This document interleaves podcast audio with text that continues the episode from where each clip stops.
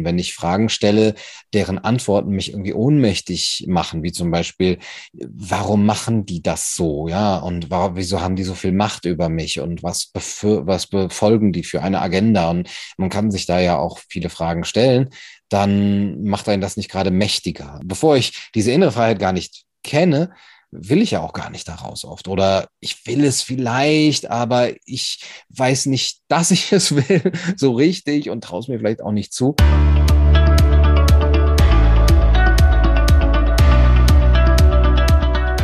Moin Moin und willkommen zum Business Hippie Podcast, dein Podcast für berufliche Klarheit. Ich bin der Ferdinand und das ist hier eine ganz besondere Folge. Es geht nämlich hier um das Thema Freiheit. Und das war für mich auch der Ansatz eigentlich schlechthin gewesen. Auch meine alte Berufung oder ja, meine alte Arbeitssituation zu hinterfragen und mich auch radikal neu, zu ähm, neu umzuorientieren. Wie ihr wisst, ich bin hier in, in Portugal, auch aus den Gründen, weil mich die Situation in Deutschland ziemlich ängstigt oder sollen wir mal sagen, mm, ich bin damit nicht einverstanden. Ich habe da auch meine Gründe, aber darum geht es hier nicht. Für all die Leute, die sich da irgendwie angesprochen fühlen und sagen, ja, das, was jetzt hier gerade im deutschsprachigen Raum passiert, das fühlt sich sehr, sehr, sehr komisch an. Für die ist diese Folge etwas. Für alle anderen, die sagen, ja gut, ähm, werde jetzt hier ein paar Freiheiten genommen, aber mir fehlt ja eigentlich nichts. Ich habe ja alles. Äh, ich habe da mein ähm, Netflix und ich, ich habe da mir fehlt eigentlich nicht so viel, ja. Für die ist diese Folge nichts, ihr könnt da abschalten, aber alle anderen, die sagen so, ja, hm, das möchte ich doch schon irgendwie anders haben, dann kann ich dir diese Folge sehr ans Herz legen. Ich habe jemand interviewt, der da eine sehr großartige Arbeit macht, wie ich finde, und zwar das ist der Gunnar Kaiser. Er hat selbst ein eigenes Projekt ähm, ins Leben gerufen oder ist gerade dabei, und zwar das Refugium, wo es darum geht, wie er so schön sagt, eine kleine Insel der Freiheit zu, äh, zu schaffen. Und arg viel mehr möchte ich da auch jetzt nicht ähm, mehr verraten. Schaut euch da einfach das Interview an. Dann erzählt Gunnar sehr viel über seine Arbeit und wenn sich das mit auch für euch stimmig anfühlt, ja, und ich kann euch da wirklich empfehlen, wirklich dann ins Fühlen zu gehen. Nicht unbedingt ins Denken, weil diese Folge, die ist auch da sehr kontrovers und man kann sehr viele Sachen verdenken. Aber unser Körper ist viel, viel schlauer, kann ich euch einfach mal sagen. Ohne jetzt da jetzt ähm, äh, zu tief einzugehen. Ähm, und ich kann euch sagen, wirklich von Herzen, das ist auch ein äh, Ansatz, den ich auch sehr in meiner Arbeit und in meinem Leben verfolge. Wenn sich etwas für euch wirklich richtig stimmig anfühlt, dann kann es nicht verkehrt sein. Dann kann es nicht verkehrt sein. Und so lade ich euch auch ein, hier in diese Folge hineinzugehen. Wenn sich das für euch stimmig anfühlt, dann kann das nicht verkehrt sein. Dann könnt ihr auch den Gunnar noch weiter folgen. Und ja, würde mich sehr freuen, wenn ihr mir dann ein kleines Feedback gibt, wie euch diese Folge gefallen hat oder weitergeholfen hat oder auch eben nicht. Mein heutiger Gast ist literarischer und politischer Blogger, Schriftsteller und er ist Gründer von dem Refugium, ein Projekt, was er sehr charmant bezeichnet als eine Insel der Freiheit. Und genau darum bin ich auch auf ihn aufmerksam geworden. Und damit heiße ich herzlich willkommen im Business Hippie Podcast Gunnar Kaiser. Vielen Dank, schön, dass ich bei dir sein darf. Sehr schön. Gunnar, magst du uns erstmal ein bisschen etwas über das Projekt Refugium, also diese Idee erzählen? Was ist das genau? Was handelt es sich da? es ist noch nichts manifest, deswegen kann ich jetzt sehr viel erzählen, weil alles noch Idee ist. Ähm, die Idee ist erstmal geboren aus den äh, ja, Situationen der letzten anderthalb Jahre, einem Ungenügen darüber, wie diese Gesellschaft äh, so mit den Schwächsten äh, umgeht und auch wie schnell sie so ihre Freiheitsrechte abgibt, beziehungsweise wie sie sich in ein Leben drängen las lässt, das nur noch verwaltet ist und es eigentlich nur noch ein ja fast nacktes Überleben ist oder in dem es mehr und mehr nur noch darum geht, eben das Überleben äh, über eben das gute Leben zu stellen, das eigentlich geprägt ist von Lebendigkeit, von Sozialität, von ähm, echter Solidarität, von Kultur, die ihren Namen verdient. Und mein, meine Idee war, mit den Menschen, die das auch so sehen, denn offensichtlich sind es nicht so viele in der Gesellschaft, sonst hätten wir das nicht so. Ähm, mit denen an einen Ort zu gehen, einen Ort zu gründen oder mehrere Orte zu gründen, an denen man das leben kann, in denen man in Ruhe gelassen wird und in denen man auch andere in Ruhe lässt, der aber immer auch offen sein soll für die Umgegend, wo man in Austausch geht mit den umliegenden ja, äh, Regionen und, und Dörfern und wo auch immer Leute hinkommen können, egal welcher ja, Weltanschauung sie jetzt sind und ob sie jetzt ähm, diesem ganzen Narrativ zustimmen oder nicht. Es geht eigentlich darum, davon ein bisschen wegzukommen, etwas Konstruktives aufzubauen, ein Leben zu ermöglichen, das auch vor allem unseren Kindern wieder eine Bildung ermöglicht, die den Namen verdient hat, die auch nicht geknüpft ist eben an den Impfstatus oder dass man sich testen lassen muss oder andere Sachen. Und ähm, das soll das Refugium sein. Und wir planen das gerade zu machen, wir in Italien. Es gibt noch andere, die auch in der Gruppe sind, die das planen in Frankreich oder in der Schweiz und ja, weitere Vernetzungsmöglichkeiten entstehen da jetzt gerade noch. Kann das denn die Lösung sein? Also, dass wir uns jetzt einfach so eine kleine heil, heile Welt kreieren, so eine kleine Bubble, ähm, so, so ganz nach dem Motto, okay, wir sind jetzt hier ähm, sicher, uns geht es gut und der Rest der Welt, der soll uns in Ruhe lassen? Eine Lösung gibt es, glaube ich, nicht. Ne? Weil wie, wie soll man die Probleme der Welt lösen? Ja, also ich löse sie sicherlich nicht. Und äh, die, wer diesen Glauben noch hat, ja, der sollte dann dringend, glaube ich, enttäuscht werden, weil es uns ja auch oft daran hindert, das zu tun, was wir eigentlich tun können, nämlich in unserem Leben wirklich Veränderungen herbeizuführen. Also ich habe nicht die Ambition, die Probleme der Welt zu lösen, äh, und ich will aber auch nicht darauf warten, dass andere für mich machen. Und ich will auch nicht warten, dass andere aufwachen und äh, alle es so sehen wie ich. Das wird niemals passieren. Aber ich kann mit den Menschen, die das mit mir machen möchten, jetzt handeln. Und ich kann für diejenigen, für die ich verantwortlich bin, zum Beispiel für meine Kinder, einen Ort kreieren, an dem sie besser, an dem sie besser aufwachsen können als jetzt. Und äh, das ist das Einzige, was ich tun kann. Deswegen denke ich nicht in dieser Frage nach der Lösung, sondern in dem, was machbar ist. Ich hatte mir hier für unser Gespräch zur Vorbereitung deine letzte Podcast-Episode angeschaut. Finde ich übrigens großartig, also kann ich nur empfehlen. Und da wurde so ein schöner Satz gesagt, ja, was ist denn eigentlich mit den ganzen anderen Leuten, die jetzt sagen, hm, ich meine, unsere, unsere, unsere Freiheiten, die wurden uns jetzt ja ja, eingeschränkt, sage ich jetzt mal das ganz, ganz diplomatisch. Und was ist da mit den Leuten, die eigentlich sagen, ja, mir fehlt aber eigentlich gar nichts? Also ich, ich, ich ähm, sehne mich nicht nach Freiheit, denn ich fühle mich ja nicht unfrei. Hm, ja, durchaus legitim. Das ist ja ein sehr subjektives Gefühl. Aber diese Leute sollten doch gucken, dass sie nicht durch ihr Handeln oder auch durch ihr Schweigen und Abnicken dafür sorgen, dass die Freiheit von anderen eben äh, eingeschränkt wird und dass diese Entwicklungen, die wir jetzt gesehen haben in den letzten anderthalb Jahren, eben in so einer großen Beschleunigung vonstatten geht.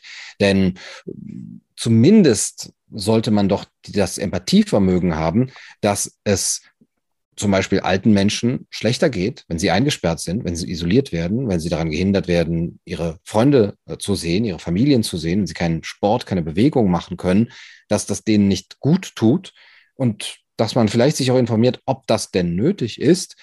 Das ist schon auch eine gewisse Verantwortung. Also da reicht es meines Erachtens nicht zu sagen, naja, mich geht es ja nichts an. Ich habe ja Netflix und mein Homeoffice und vielleicht eine große Wohnung und das Leiden der vielen, vielen Menschen nicht zu sehen und eben auch dann sich nicht die Frage zu stellen, ob das noch verhältnismäßig, ob es überhaupt nötig ist.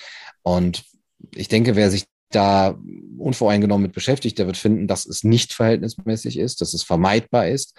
Und ähm, dann sollte er eigentlich auch äh, vielleicht so eine gewisse moralische Verpflichtung empfinden, zu sagen, hm, auch wenn es mich selber nicht stört, aber ich kann durchaus verstehen, dass es andere stört und ich unterstütze ihren Protest. Okay. Und was kannst du machen jetzt für unsere ganzen Hörer, die jetzt gerade so in folgender Situation sind? Die sind jetzt gerade noch in ja, Zuständen, ich sage jetzt mal ganz provokant gefangen, hm, die auch schon vor der ganzen ähm, bösen C-Situation problematisch waren. Also in einer Arbeit, die ihnen zum Beispiel keine Freude mehr macht, so im ähm, ganz klassischen Hamsterrad. Darum geht es ja auch hier in diesem Podcast. und haben jetzt eben so viel zu tun. Und die Bedingungen, die werden immer schwerer. Und es sind vielleicht noch ähm, Verpflichtungen für Familie da, für Kinder. Und die können vielleicht jetzt, die höre ich schon sagen, ja, hier der Gunnar und der Ferdinand, die haben es ja gut, die konnten ja einfach ihre, ihre, ihre ähm, sieben Sachen packen und weg sind sie. Aber bei uns ist das eben nicht so einfach. Was würdest du solchen Menschen raten?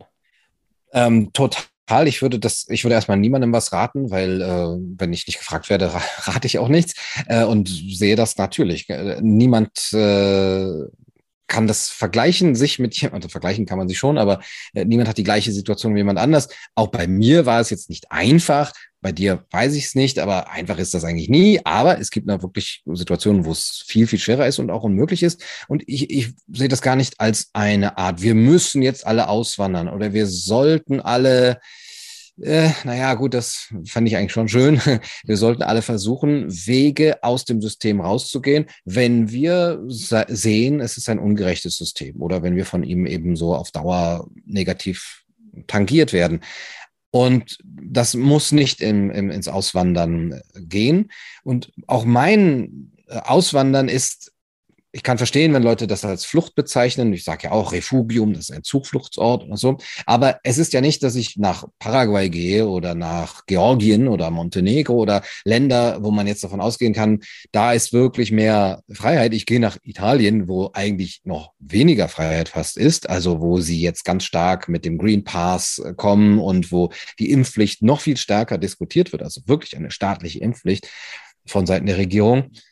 Das heißt, ich möchte eigentlich nach Italien gehen, um den Menschen, die nicht äh, ganz auswandern können, einen Ort zu bieten, wo sie mal für eine Woche oder mal einen Monat oder vielleicht auch mal ein halbes Jahr hingehen können, um sich zurückzuziehen, einen Flucht Zufluchtsort zu haben, auftanken zu können, in bessere Energien zu kommen, mit Menschen zusammenzukommen, die ja ähnlich denken, die, die ihnen vielleicht wieder helfen, mit denen sie sich vernetzen können, um dann wieder in ihr Leben auch zurückzugehen und dann mit einer besseren Energie diese Gesellschaft auch erstmal bewältigen zu können, vielleicht sogar auf gewisse Weise auch ändern zu können in kleiner, in kleiner Dimension.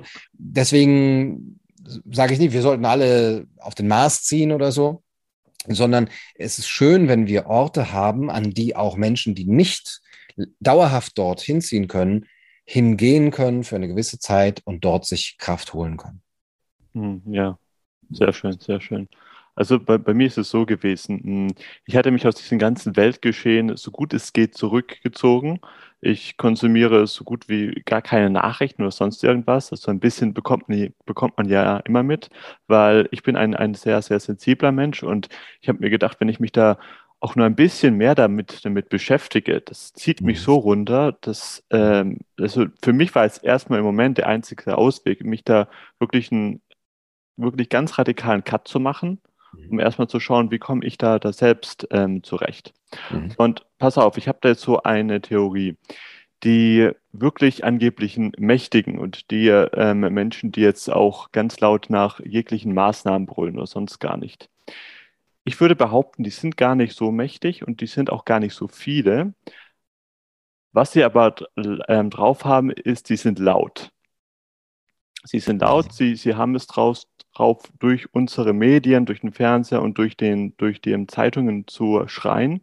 Und deshalb denken alle, die ganze Welt ist so.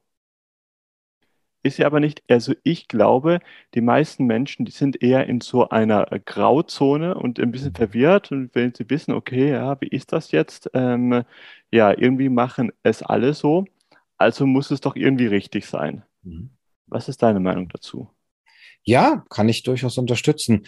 Das Problem ist, glaube ich, aber auch weniger, dass sie laut sind, sondern dass sie Lautstärke bekommen, also dass ihre Lautstärke verstärkt wird durch eben die Medien. Von daher ist es zum einen, glaube ich, ganz weise, sich dem zu entziehen, denn man, man kommt schnell ein verzerrtes Wirklichkeitsbild und dann spricht man mit dem Mann auf der Straße, dem kleinen Mann und merkt auch gerade in so etwas ländlicheren Gegenden, ah, die sind schon auch alle entweder zweifelnd oder zucken die Achseln und wissen nicht ganz, was sie davon halten sollen, finden alles auch ein bisschen komisch oder machen auch vieles nicht mit. Und da ergibt sich ein ganz anderes Bild. Ähm, die Masken zum Beispiel täuschen oft auch darüber hinweg, weil man, das ist eigentlich auch sehr geschickt sozusagen von, von dieser äh, Agenda oder so, dass man da, dadurch, dass alle Masken tragen, denken muss, alle sind damit einverstanden irgendwie. Ne? Und ähm, nur die paar Rebellen, die dann keine tragen, ah, von denen sind bestimmt auch einige, haben noch einen Attest, aber die anderen, die sind einfach nur Egoisten und rücksichtslos.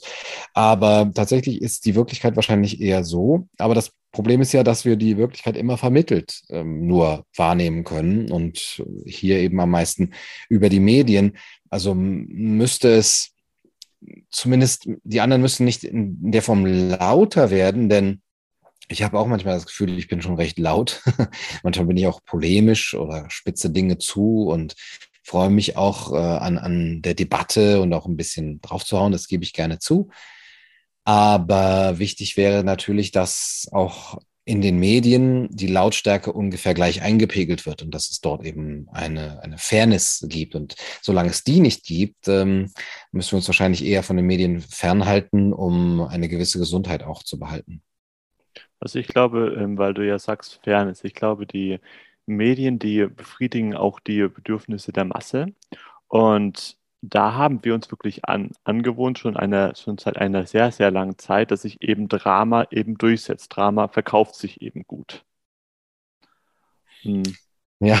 ja. Ich weiß gar nicht, wie man dagegen angehen soll. Ne? Ob man wirklich dann den Weg des Rausgehens gehen muss ähm, zu sagen, ich, ich, ich will nicht gegen dieses Drama ankommen. Ich habe auch öfter mal diesen Punkt, wo ich sage, ich bringe jetzt so viel, also mein Output ist sehr groß und recherchieren, Interviews führen, senden, senden, senden.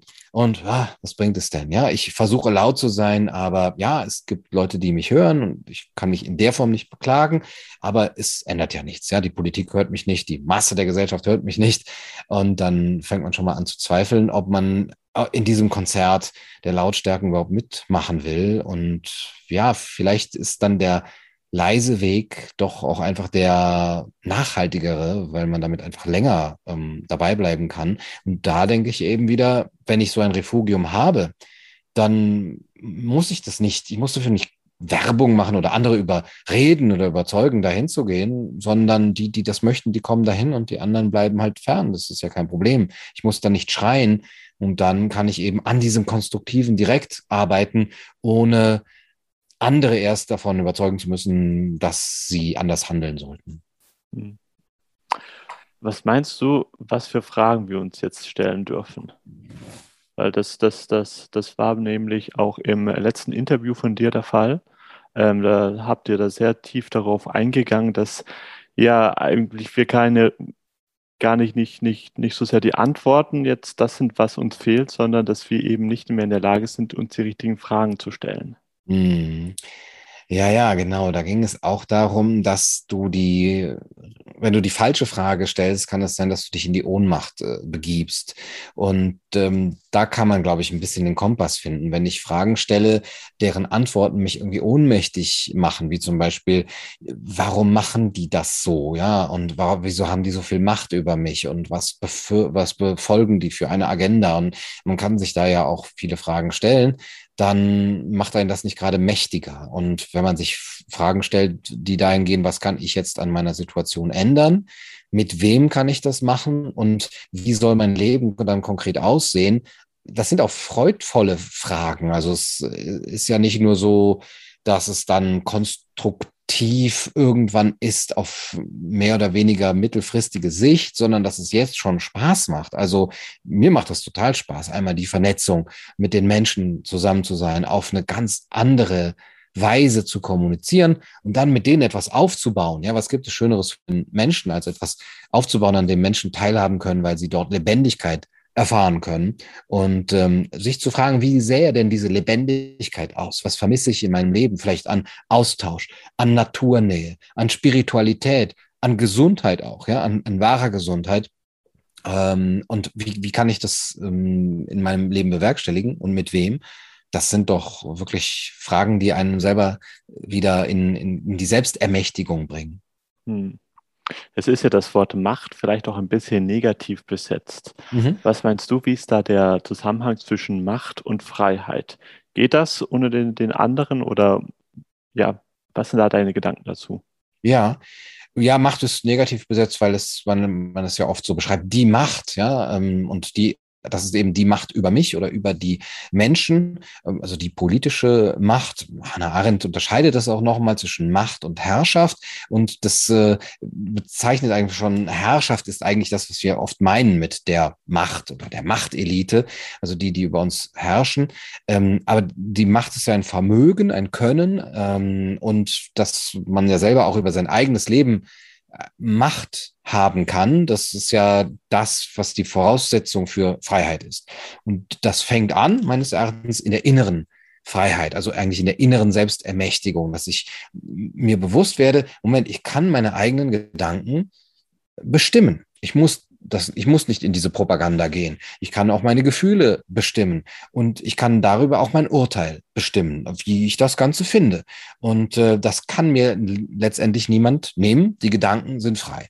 Und darüber kann ich auch die innere Freiheit finden, wie ich mich dann dazu stelle als Mensch.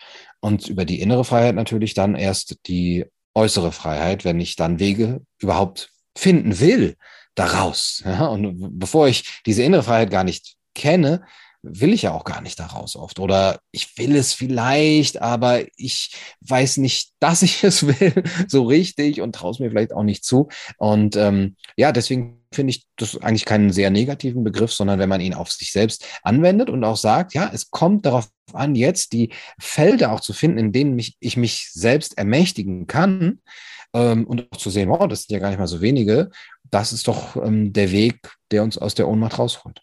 Ja, ja. Ich denke mal, da wären wir auch wieder bei einem Thema von den Leuten, die sagen, ja, wieso denn Macht, wieso denn Freiheit, mir fehlt ja nichts. Mhm. Und was wären denn da jetzt wirklich ganz konkrete Schritte, wenn man jetzt zum Beispiel jetzt in einer Situation ist, wo man denkt, okay, es hört sich jetzt zwar ganz gut an, was die beiden da so erzählen, aber bei mir stimmt es gerade wirklich gar nichts. Nicht von meinem Umfeld, nicht von meinem Arbeitsplatz und überall, wo ich, ich ähm, traue mich überhaupt gar nicht mehr, meine eigene Meinung zu sagen, weil überall werde ich kritisiert und äh, ja, was, was, was würdest du empfehlen? Was könnten da die ersten Schritte sein, wirklich so dieses Gefühl von Macht wieder zu, zu bekommen und damit auch mehr und mehr die Freiheit zu entwickeln? Denn mhm. ich glaube, es müssen ja auch jetzt gar nicht jetzt solche drastischen Taten erstmal sein, weil es so etwas ja. wie ähm, Auswandern oder sonst irgendwas, wie wir es gemacht haben. Ich meine, ähm, es alles beginnt ja auch mit einem ersten Schritt. Mhm. Und ich glaube, das, das hast du auch schon vor, vorher auch schon so schön gesagt, das müssen jetzt auch gar nicht so die großen Taten sein. Genau. Also ich finde auch, niemand muss ein Held sein oder sich aufopfern, sondern es reicht eben mutig zu sein in einem menschenmöglichen Maß.